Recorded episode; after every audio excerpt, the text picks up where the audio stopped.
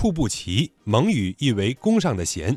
库布齐沙漠处在黄河之下，像一根挂在黄河上的弦，因此得名。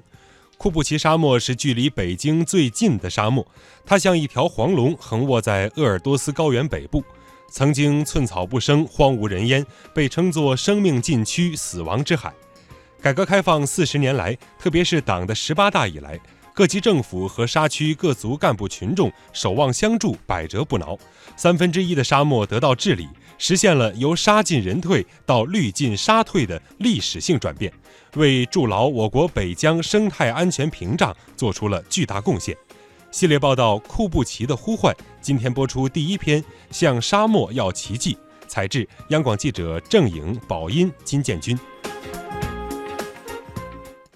风起面沙到处流，沙哑法子人搬走。杭锦旗盗图嘎查，库布齐沙漠腹地。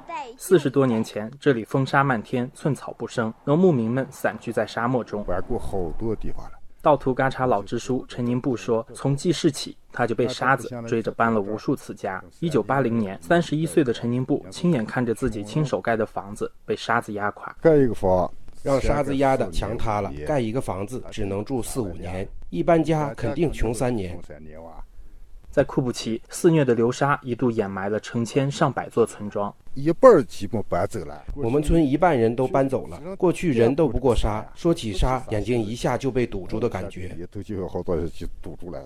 陈宁布和乡亲们开始尝试种树，与命运抗争。失败了好多次，失败了好多次。风大了，不是压住，就是把底下给掏出来了。压住就把底下给掏出来了。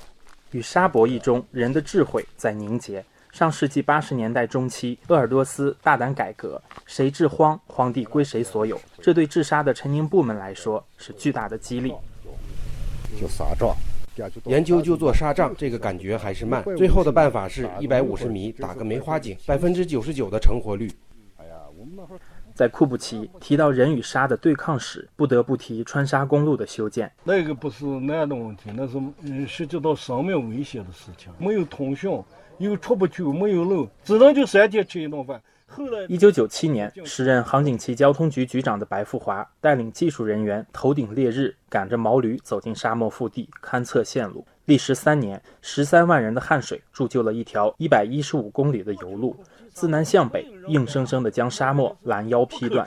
修了川藏公路，改变了沿线两万多贫困人口的他们的命运。斗转星移，与沙的相伴相生中，观念也在悄然发生变化。从防沙治沙、守护生存防线，到管沙用沙、绿富同心，库布齐在探索。上世纪九十年代末，在政府的主导下，伊利等企业开始参与治沙。我们当时的想法是个企业过来是过来占用我们的草场，想占用我。最初像奥特根花儿一样，很多农牧民对企业的加入产生质疑。伊利集团组建起治沙民工连队，从公路两侧开始种树固沙。奥特根花也成为第一位治沙队的女队长。当时老公也反对过，说你一个女人成天在外头跑了。